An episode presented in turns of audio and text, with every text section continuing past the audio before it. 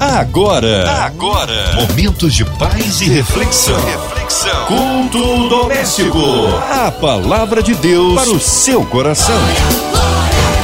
Juntinhos na sua melhor é a 93 FM trazendo para você o culto doméstico, culto que abençoa as nossas vidas. Com a gente hoje, nosso queridão Pastor Marcelo Gleiser. Ele é da Igreja Vive em Pendotiba. Paz, querido, que bom recebê-lo aqui no culto doméstico. Boa noite a todos os ouvintes. Boa noite a minha querida Márcia Cartier. É um prazer estar aqui novamente nesse culto doméstico, podendo abençoar a vida de tantos que estão nos ouvindo nessa noite. Eu desejo que o Senhor possa tocar na vida de vocês, encher a vida de vocês com a graça, com a presença dele e que seja uma noite abençoada diante do Senhor e diante da santa palavra dele. Amém. Um abraço a todos da Igreja Viva em Pendotiba. Hoje a palavra no Antigo Testamento, pastor Marcelo. Nós vamos abrir as nossas Bíblias no Salmo de número 126. A palavra de Deus para o seu coração. Vamos ler, queridos. Quando o Senhor trouxe os cativos de volta a Sião, foi como um sonho. Então, a nossa boca encheu-se de risos e a nossa língua de cantos de alegria. Até nas outras nações se dizia: O Senhor fez coisas grandiosas por esse povo. Sim, coisas grandiosas fez o Senhor por nós e por isso estamos alegres. Senhor, restaura-nos assim como enches o leito dos ribeiros no deserto. Aqueles que semeiam com lágrimas, com cantos de alegria colherão. Aquele que sai chorando enquanto lança semente, voltará com cantos de alegria, trazendo os seus feixes. Vamos orar, queridos. Pai, que o Senhor possa falar aos nossos corações nessa noite, ao meu coração, ao coração daqueles que estão ouvindo, e que tua palavra, com o poder do teu Santo Espírito, possa gerar mudança e fruto em nossas vidas, para honra, glória e louvor do teu nome, em nome do teu Filho, nosso Senhor e Salvador Jesus Cristo. Amém. Queridos, esse é um salmo que fala de restauração. E todos nós que conhecemos a Bíblia um pouco, conhecemos a história do povo de Israel, entendemos em que contexto ele fala de restauração. Deus, quando tira o povo do Egito, leva para a terra prometida no livro de Deuteronômio.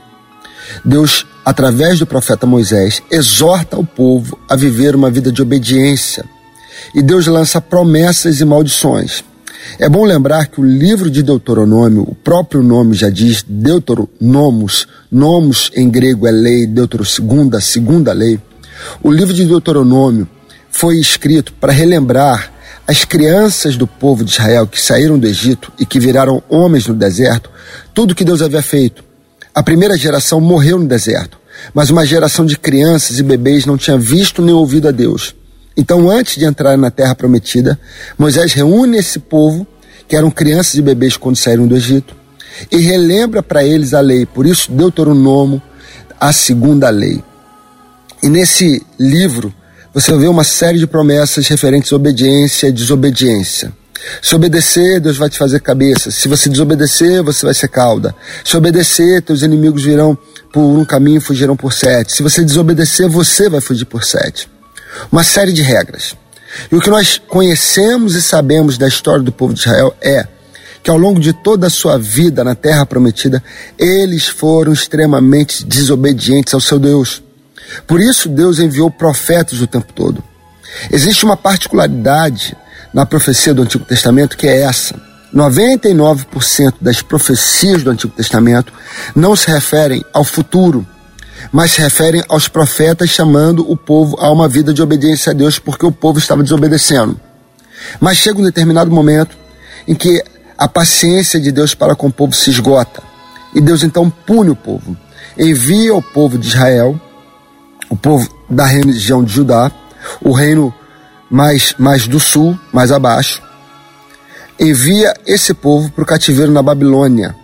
E esse povo fica escravo na Babilônia durante 70 anos. Esse povo sofre, chora. Mas depois de 70 anos, Deus prometeu que ele levaria o povo de volta à terra prometida. É nesse contexto de restauração que o salmo é escrito.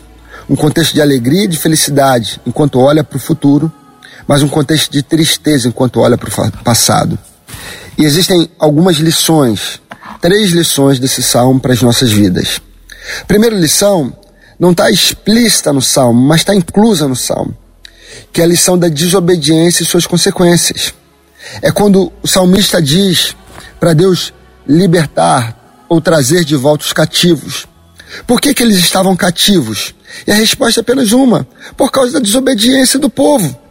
Eu costumo dizer que Deus perdoa os nossos pecados, perdoa, mas na maioria das vezes Deus não tira as consequências dos nossos pecados. Se o povo de Israel tivesse se arrependido, Deus teria perdoado, teria, mas o povo continuaria no exílio porque há uma consequência e muitas vezes você só aprende quando existem consequências.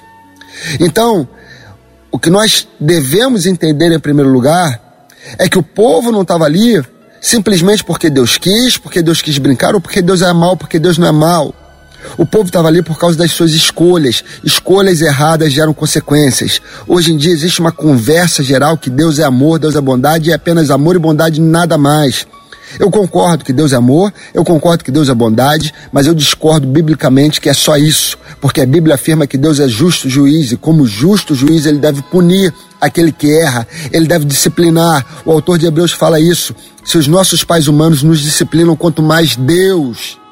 Então, se você errar, se você pecar, se você desobedecer, porque pecado é desobediência à lei de Deus, se você desobedecer ao Senhor, pode ter certeza haverão consequências sobre a tua vida. Haverá sim uma disciplina da parte do Senhor, igual houve para com o povo de Israel. Eles foram cativos, estavam cativos, eram cativos por culpa deles. Desobedeceu, será disciplinado. Deus é amor? É. Deus te ama? É. Mas desobedeceu, será disciplinado, porque Ele é um justo juiz e um Pai perfeito. Segunda lição é a lição da restauração. Porque o erro do povo é extremamente grave. Extremamente grave. Mas, mesmo assim, o povo é restaurado pelo Senhor. Sabe o que isso me indica, isso me ensina? Não interessa em qual fundo do poço você está. Não interessa tudo o que você fez de errado longe da presença do Senhor. Não interessa quantas coisas abomináveis você fez. Quando você diz não tem mais jeito, quando você diz eu errei o máximo, quando você diz acabou para mim, pode ter certeza absoluta de uma coisa. Não interessa o tamanho do poço no qual você se meteu, Deus pode te tirar de lá.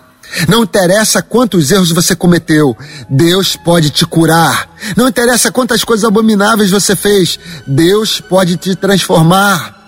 Essa é a lição da restauração. O povo foi absurdamente e absolutamente ímpio. O povo pôs imagens de outros deuses no templo do Senhor. Existe uma visão do profeta, onde ele vê Deus se retirando do templo, porque o templo estava sendo usado como lugar de idolatria. O povo fez coisas abomináveis, mataram seus próprios filhos, entregaram seus filhos a Moloque. Moloque, queridos, era uma figura de barro, uma figura de, de bronze, onde você, com uma barriga aberta, e você botava seu filho ali dentro e tacava fogo dentro da figura. Eles queimaram seus filhos, coisas abomináveis, inomináveis. E mesmo lá no fundo do abismo, Deus disse: É meu povo, eu os amo e eu vou restaurá-los. Querido, a segunda lição desse salmo é essa. Não interessa quantas coisas abomináveis você fez. Não interessa quantas coisas inomináveis você fez. Você se considera o pior de todos os homens, um, o pior de todos os crentes. Deus te ama e quer restaurar a tua vida. A terceira lição é a lição do arrependimento. Porque Deus quer restaurar. Mas há um princípio para a restauração. O texto diz: aquele que sai chorando enquanto lança semente. E esse enquanto sai chorando tem vários significados. Um é tristeza pelo que está vivendo, mas o outro também é o arrependimento de saber que está vivendo o que está vivendo porque fez isso. Fez isso com a sua própria vida. Há um princípio para a restauração. Deus restaura, restaura, mas não restaura de qualquer jeito.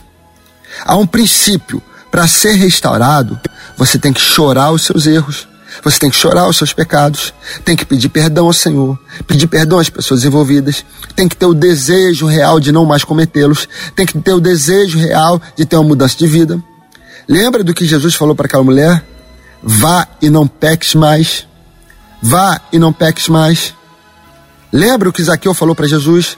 Senhor, se alguém eu tenho, tenho, eu tenho fraudado, eu vou devolver tudo que eu fraudei. Vai e não peques mais. Procura consertar os teus erros. Procura fazer o que é certo. O povo estava no exílio, o povo sentiu e sofreu o baque. O povo sentiu e sofreu o golpe. E o que eles fizeram? choraram e falaram: Senhor, nós temos pecado. Se você acompanhar as orações de Daniel no exílio, você vai ver claramente que são orações de arrependimento o tempo todo. Ele dizendo o tempo todo: Senhor, perdoa o teu povo, perdoa o teu povo, nós temos pecado, nós temos pecado. Porque Deus pode e quer restaurar. Mas existem princípios para a restauração.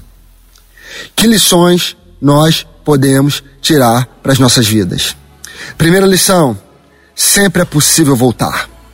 Sempre é possível voltar para Jesus. Só existe um pecado para o qual não tem volta, que é o pecado contra o Espírito Santo. Eu tenho certeza, querido, querida, você ainda não pecou contra o Espírito Santo. Você está bêbado caindo pelas ruas. Você está drogado, viciado pelo chão. Você está cometendo adultério. Você está desviado da presença do Senhor. Você não vai mais na igreja. Então, nessa noite eu te digo: sempre é possível voltar. O povo queimava seus filhos, o povo idolatrava outros deuses. Eu tenho certeza você não chegou nesse absurdo extremo de matar teu filho. E o povo voltou. Então você pode voltar. Você pode voltar hoje para a casa do Senhor. Você pode voltar hoje para a presença do Senhor. Sempre é possível voltar. Talvez você diga, mas eu fiz muita coisa errada. Eu sei. Talvez você diga, é, eu fiz muita coisa difícil. Eu sei. Peça perdão aos envolvidos, peça perdão a quem você machucou, peça perdão às pessoas a quem você feriu, mas entenda algo em nome de Jesus. É possível voltar ao Senhor. É possível voltar para a presença de Deus. Deus, naquela cruz, perdoou todos os seus pecados. Lembra do filho pródigo que largou a casa do pai, foi viver no meio dos porcos e um dia falou: Vou voltar para casa, quem sabe meu pai vai, vai, vai me aceitar de volta. E o pai, ao vê-lo correndo, sai correndo e o abraça-o. É essa a ideia. É essa a ideia. Não interessa onde você está hoje. Não interessa o que você fez. O que interessa é as portas e o abraço do Pai estão sempre disponíveis para você. Sempre é possível voltar. Sempre é possível voltar. Segundo princípio, para nós, é você pode voltar a ser feliz. Você pode voltar a ser feliz. Como assim? E a resposta é apenas essa. O povo está dizendo: nós vamos voltar a ser felizes. Nós vamos voltar a nos alegrar. Nós vamos voltar a cantar. Nós vamos voltar a, a, a viver em paz e felicidade. Sim, vai voltar a viver em paz e felicidade. Sim, vai voltar a se alegrar. Sim, o texto diz: aquele que sai chorando enquanto lança semente voltará com cantos de alegria, trazendo seus feixes. Sabe o que, que significa? Significa que tem muita gente hoje no mundo desesperada, chorando, dizendo: nunca mais vou ser feliz. Meu casamento acabou, minha vida acabou, meus sonhos acabaram, meu mundo acabou, tudo acabou, tudo se derreteu. Eu nunca mais vou voltar a ser feliz, eu nunca mais vou voltar a ser alegre. Eu perdi um ente querido, eu estou solitário, sozinho nesse Natal. Eu nunca mais vou voltar a ser feliz. Então, deixa eu te dizer nessa noite: nunca diga nunca para Deus. O meu Deus, o teu Deus, é um Deus de reconstrução, é um Deus que torna o solitário em família, o meu Deus, o teu Deus, é um Deus de restauração. A última palavra não está com a dor, a última palavra não está com o sofrimento, a última palavra não está com a angústia e não está com a solidão. A última palavra está com o teu Deus e meu Deus, o nosso Deus. E a última palavra é: enquanto você chora lançando semente, uma hora, uma hora, vai voltar com cantos de alegria. Tem alegria chegando na tua vida. Tem coisa boa para acontecer ainda. A tua vida não acabou, os teus sonhos não morreram. É possível voltar a ser feliz. Acredite que em 2023 você vai voltar a sorrir, você vai voltar a ser feliz. Acredite que em 2023 você vai estar com a tua família, na presença do Senhor, na igreja. Acredite que em 2023 as coisas vão dar certo.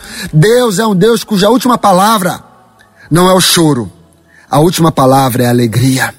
Por isso o salmista vai dizer: o choro pode durar uma noite inteira, mas a alegria vem com o amanhecer. Sabe qual é a ideia aqui? A ideia é: a sua vida não termina com choro. Por mais que nessa noite você esteja dizendo, vai terminar em choro, vai terminar em dor, e não tem mais jeito, a última palavra não é da dor. Ó oh morte, onde está a tua vitória? Diz o apóstolo Paulo. Onde está a tua vitória? Não tem. Porque a vitória não é da morte, não é da dor, a vitória é do Senhor. Essa é a grande vitória.